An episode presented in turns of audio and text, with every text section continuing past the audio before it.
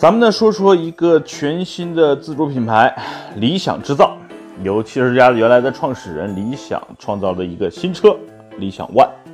这个车呢，无论是颜值还是内饰，没得说。我在车展内部看到，真的是好，好，好。但是它这个动力呢，跟传统的这种新能源车不一样，它是一个增程式的车。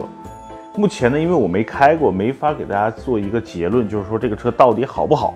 那我相信，就是这个车造出来之后，六月份好像据说有试驾车，我争取试驾之后给大家做一个答案。但是从目前来看，这个车的外观没毛病，内饰、做工、用料都不错，空间也很好，就是驾驶起来，包括它这个增程式，需要我去考验一下啊，去试一试。等一等，等一等，很快就有了。